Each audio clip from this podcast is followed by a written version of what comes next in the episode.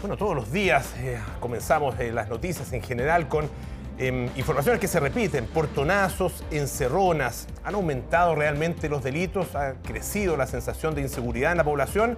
Bueno, Andrea Pino nos ayuda con las respuestas a estas preguntas. ¿Cómo está Andrea? Muy buenos días. Hola Andrea. Oh, hola, Polo, Polo, Nati, ¿cómo están? Buenos días. Sí, queremos abordar este tema que es prácticamente noticia a diario, las encerronas, eh, qué pasa con eh, la percepción que tiene la población respecto de estos eh, delitos. Queremos conversar con Daniel Johnson, él es director ejecutivo de Fundación Paz Ciudadana sobre este tema y también hay una importante novedad que vamos a abordar más adelante. Daniel, ¿cómo estás? Buenos Hola, muy buenos días, Andrea, Natalia, Polo, ¿cómo están? Buenos días. Daniel, respecto a la caracterización de este tipo de delitos. Eh, ¿Qué pasa, por ejemplo, con eh, el daño que producen? ¿Cuál es la percepción quizás de la, de la ciudadanía ante este tipo de delitos? Y también, ¿hay alguna solución que se vea en el mediano, corto plazo para, hacer frente a estas llamadas encerronas? A ver, lo primero es que eh, efectivamente, bueno, lo que tú planteas, el, el daño que hacen estos delitos es mucho más alto que lo que hace cualquier otro delito eh, de robo, de contra la propiedad. Por ejemplo, eh, nosotros hicimos en la Fundación Paz Ciudadana un estudio, eh, en realidad creamos una herramienta que esperamos que el gobierno la empiece a usar, que es el, índice de daño del delito. En lo que hicimos es ponderar la cantidad de delitos que ocurren por tipo y lo multiplicamos por las penas que tiene ese delito en el Código Penal. Con eso se puede ver cuánto, o sea, en realidad el índice serían como años posibles de cárcel, pero en la práctica es que el delito está causando más daño que otro. En ese estudio, los delitos que más ocurren, o sea, más frecuentes, son lejos los hurtos y después los robos con sorpresa. Pero los delitos que generan más daño lejos son los robos con violencia y robo con intimidación, que es donde están las encerronas. ¿Por qué? Porque evidentemente hay un contacto. Los delitos de hurto, robo por sorpresa, no hay necesariamente, ni siquiera uno se da cuenta que en el mismo instante que fue víctima del delito, sino que se da cuenta después. Entonces no hay una relación violenta entre la víctima y el victimario. Los delitos de portonazo son muy graves porque no solo se pierde el bien material, que es el vehículo, los celulares y todo lo que se roba en ese minuto, sino porque hay una relación violenta y, esa genera un trauma, evidentemente psicológico, en todas las personas que van en ese vehículo, que genera un daño mucho más permanente y de más largo plazo, evidentemente, que un delito de robo más común. Daniel, y respecto de las soluciones, porque a veces las personas quieren seguir alguna recomendación, eh, se ha instalado una mesa con eh, los diferentes actores, por ejemplo las autopistas, que han sido precisamente escenario de, estos delitos, eh, pero las personas a veces quieren seguir recomendaciones también, o ver directamente una acción, una intervención.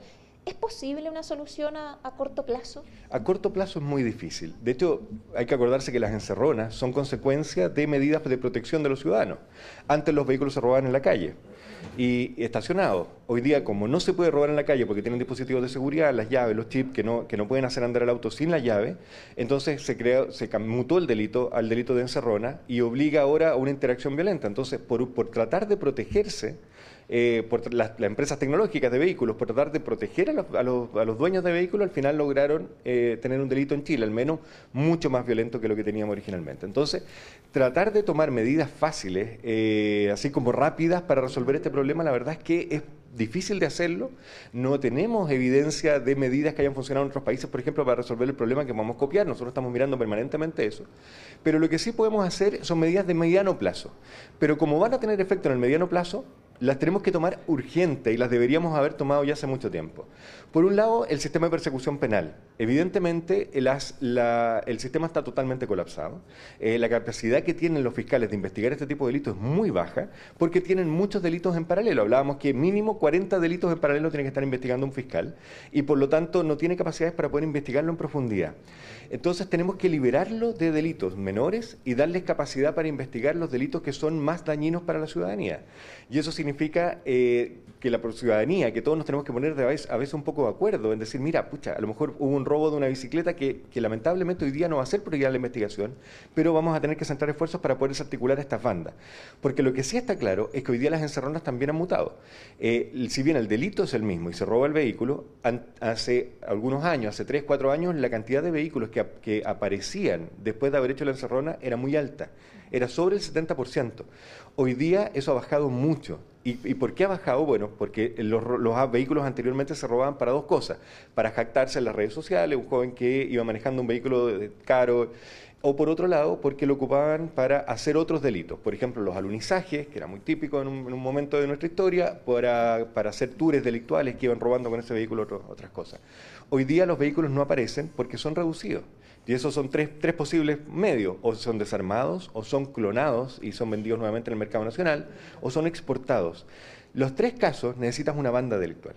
Ya no es un delito individual, es una banda que está operando y que tiene la capacidad instalada para generar estas tres acciones. ¿Y estas bandas están identificadas, tienen un perfil, algo a lo que también se pueda eh, enfocar o algo que también se pueda abordar?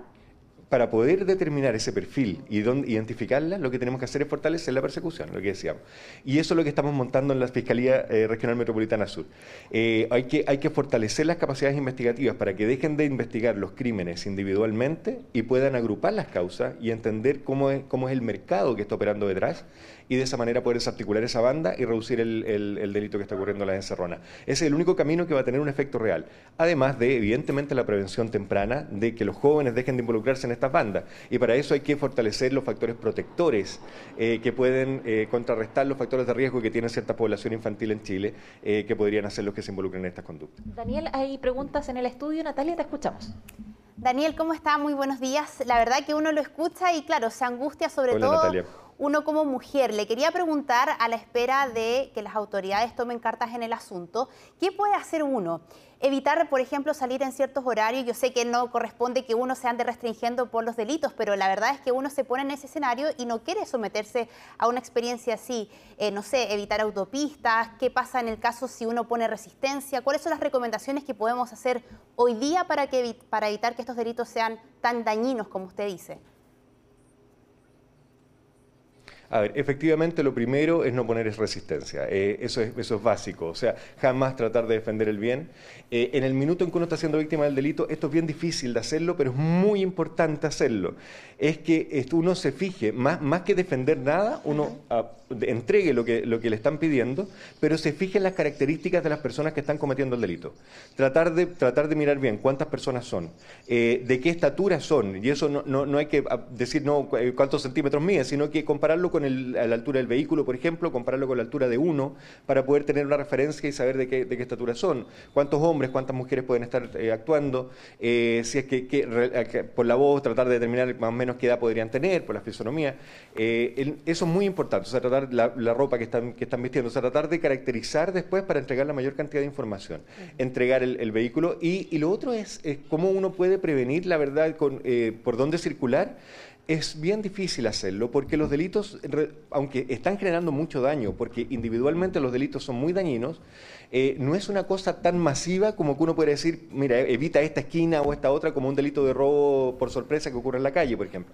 Que ahí tenemos claramente identificados los lugares donde ocurren. Estos delitos ocurren, por ejemplo, en los tréboles de las autopistas, entonces, eh, pero, pero, no, pero en esos casos no es que uno sepa un trébol en particular donde, donde ocurren siempre, entonces la probabilidad que uno sea víctima no es tan alta. Pero de todas maneras, eso, los tréboles de la autopista, por ejemplo, entrar en el trébol y mirar, fijarse si hay un auto que está andando delante de uno a una distancia demasiado corta, tratar de pasar de largo y, salir en el trébol siguiente, eh, cosas como esa, pero, pero, pero la verdad es que aquí las autoridades son las que tienen que tomar las medidas, principalmente para que evitemos ser víctimas de estos delitos en el mediano plazo. Bien, Daniel, se nos acabó el tiempo, lamentablemente, nos quedaron al menos dos temas pendientes, que ayer se presentó un programa, un observatorio ciudadano, eh, el gobierno regional metropolitano lo presentó enfocado en 12 comunas, entiendo, eso debería tener un resultado quizás pronto, entiendo que hay plazos, pero dos años, quizás un año. Sí, es muy importante. Es, por primera vez estamos trabajando en conjunto. 12 municipios de la zona sur de Santiago, la Fiscalía Regional Metropolitana Sur, la Gobernación Regional y también está trabajando la Delegación Presidencial. Lo que hacemos es que se coordinan todas estas entidades y generamos las capacidades en los municipios para poder determinar qué características de delito tienen en su territorio. Y la Fiscalía se insuma también para la persecución penal de la información de los municipios y al, revés, los municipios se insuman de la información de la Fiscalía.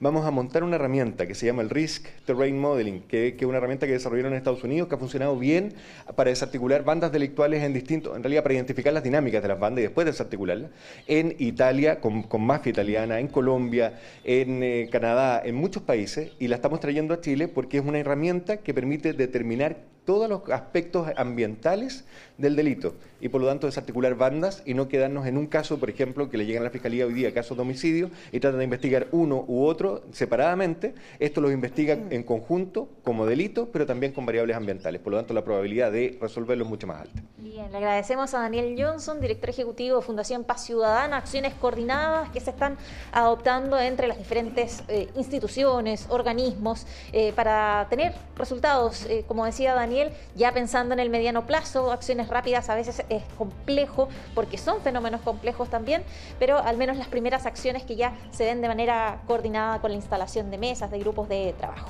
Perfecto. Muchísimas gracias Andrea, gracias también a Daniel Johnson por todos los antecedentes.